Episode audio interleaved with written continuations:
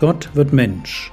Leben und Lehre des Mannes, der Retter und Richter, Weg, Wahrheit und Leben ist.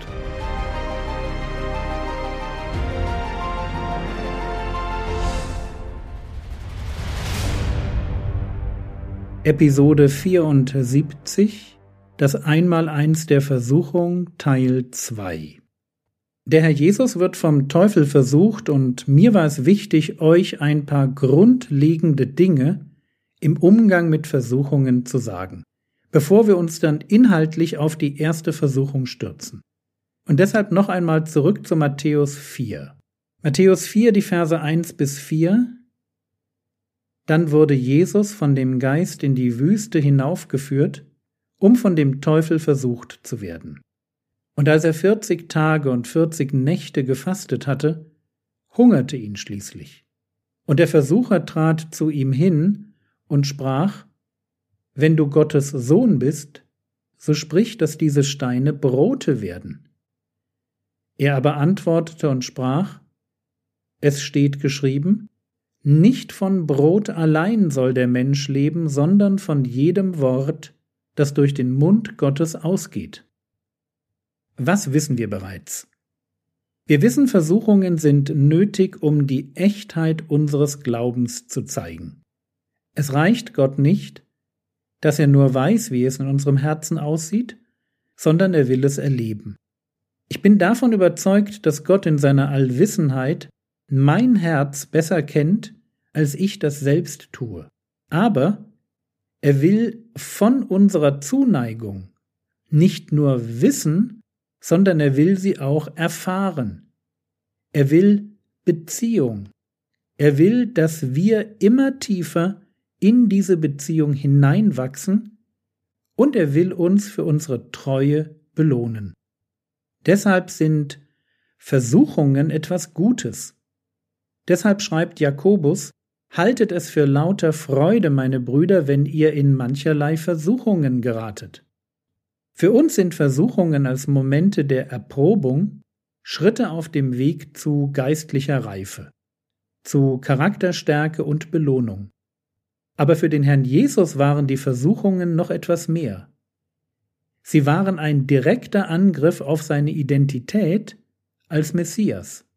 Er durfte nicht sündigen. Sein Auftrag war es, uns von unseren Sünden zu retten und nicht selbst zum Sünder zu werden. Und so können wir an ihm gut ganz Grundsätzliches über den Umgang mit Versuchungen lernen. Ein Punkt war der, dass der Teufel uns genau dann angreifen wird, wenn wir schwach sind. Dann habe ich gesagt, dass Versuchungen sich immer tarnen. Versuchungen tun so, als würden sie es mit mir gut meinen. Sie greifen natürliche Bedürfnisse auf und stellen sie über eine intakte Beziehung mit Gott. Und wenn man ganz genau hinschaut, dann fängt Versuchung in mir selbst an. Jakobus 1, die Verse 14 und 15. Ein jeder aber wird versucht, wenn er von seiner eigenen Begierde fortgezogen und gelockt wird. Danach, wenn die Begierde empfangen hat, bringt sie Sünde hervor. Die Sünde aber, wenn sie vollendet ist, gebiert den Tod. In mir drin steckt das, was Jakobus eigene Begierde nennt. Und diese eigene Begierde ist der Angriffspunkt für Versuchung. Erst muss ich Lust auf Sünde empfinden, bevor ich eine Sünde tue. Und was der Teufel tut, ist genau das. Er stimuliert eigene oder böse Begierde. Und im Umkehrschluss gilt, solange ich mich auf die Lockungen der Lust nicht einlasse, mich nicht fortziehen lasse, solange werde ich auch nicht sündigen. Vor der Tat der Sünde kommt immer die böse Begierde als der innere Antrieb. Wenn also der Teufel kommt und mir einreden will, dass Gott es mit seinen Verboten nicht gut mit mir meint, dann will er nicht mit mir diskutieren. Der Teufel hat kein Interesse an einer echten Auseinandersetzung mit meinem Intellekt. Der kann ihm nur gefährlich werden. Stattdessen geht er direkt auf die Ebene der Emotionen und der Lust.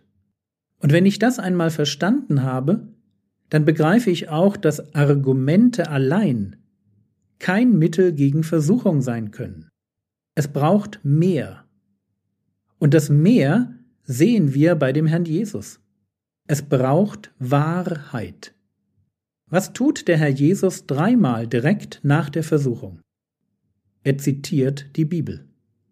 Die Antwort des Herrn Jesus auf die Versuchung fängt immer an mit Es steht geschrieben. Drei Versuchungen, dreimal Es steht geschrieben. Und das ist etwas, das wir wirklich gut verstehen müssen. Wenn ich in eine Versuchungssituation komme, dann brauche ich Wahrheit, um die Versuchung zu kontern. Die Lust ist da, und mit der Lust kommen komische Gedanken, die, weitergedacht, meine Lust noch befeuern. Und während sich idealerweise ein schlechtes Gewissen regt, muss ich jetzt genau das tun, was Jesus hier tut. Ich brauche einen Bibelvers. Das klingt vielleicht komisch, aber wenn ich in eine Versuchungssituation komme, dann mache ich das, was Jesus tut. Ich zitiere einen passenden Bibelvers, also einen, der mit dem Thema zu tun hat, und dann formuliere ich einen Satz wie Und jetzt will ich, dass meine Gedanken und Gefühle sich nicht länger um das Thema XY drehen. Gerade auf der Ebene der Gedanken merkt man dann sehr schnell, wie sie verschwinden. Bei böser Lust kann das etwas dauern. Aber es bleibt, dass man, wie der Herr Jesus in einer Versuchung, am besten laut einen Bibelvers ausspricht, der die Lüge der Versuchung mit der Wahrheit von Gottes Wort kontert. Lasst mich zum Schluss noch drei kleine Gedanken anhängen, die mir bei dem Thema einmal eins der Versuchung auch noch wichtig sind, aber über Matthäus 4 hinausgehen. Erstens. In Römer 13, Vers 14 formuliert der Apostel Paulus, und treibt nicht Vorsorge für das Fleisch, dass Begierden wach werden. Man kann dafür sorgen, dass Begierden, die noch schlummern, wach werden. Wach werden, weil ich dafür durch meinen Lebensstil die Voraussetzungen schaffe. Vorsorge für das Fleisch, eine zugegebenermaßen merkwürdige Formulierung, meint aber genau das. Wenn ich viel Zeit auf Amazon verbringe, bekomme ich Lust darauf, Sachen zu kaufen, die ich nicht brauche. Vorsorge für das Fleisch. Verhaltensweisen, die keine Sünde sind, aber der Versuchung Vorschub leisten. Und davor muss ich mich hüten. Zweitens, im Garten Gethsemane sehen wir, dass Jesus diesen Moment extremster Versuchung nicht alleine durchstehen will. Matthäus 26, Vers 37 und 38. Und er nahm den Petrus und die zwei Söhne des Zebedäus mit und fing an, betrübt und geängstigt zu werden. Dann spricht er zu ihnen, Meine Seele ist sehr betrübt bis zum Tod. Bleibt hier und wacht mit mir. Wir können aus dieser Episode lernen, dass es auch für uns in Zeiten größter Herausforderung gut ist, Freunde an unserer Seite zu wissen, die uns wachend und betend zur Seite stehen. Drittens. Lasst uns inmitten aller Versuchung nicht vergessen, dass wir einen Gott an unserer Seite haben, der treu ist. Oder um Paulus zu zitieren, 1. Korinther 10, Vers 13, Gott ist treu, der nicht zulassen wird, dass ihr über euer Vermögen versucht werdet, sondern mit der Versuchung auch den Ausweg schaffen wird, so dass ihr sie ertragen könnt. Gott ist treu, und er weiß, was er uns zumuten kann. Ich weiß, dass sich das manchmal nicht so anfühlt. Aber am Ende geht es eben mitten in der Versuchung immer um die Frage, wem ich vertraue.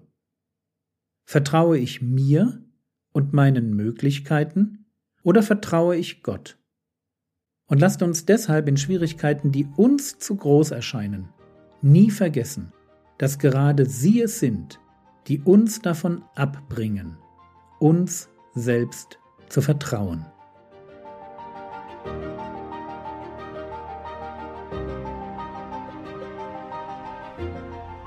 Was könntest du jetzt tun? Lies dir die Skripte zu gestern und heute noch einmal durch und überlege, welcher Aspekt des Einmaleins der Versuchung deine größte Aufmerksamkeit verdient. Das war's für heute. Wenn du diesen Monat noch nicht für Frogwords gebetet hast, dann schau doch mal in der App unter Gebet. Du findest dort drei aktuelle Gebetsanliegen.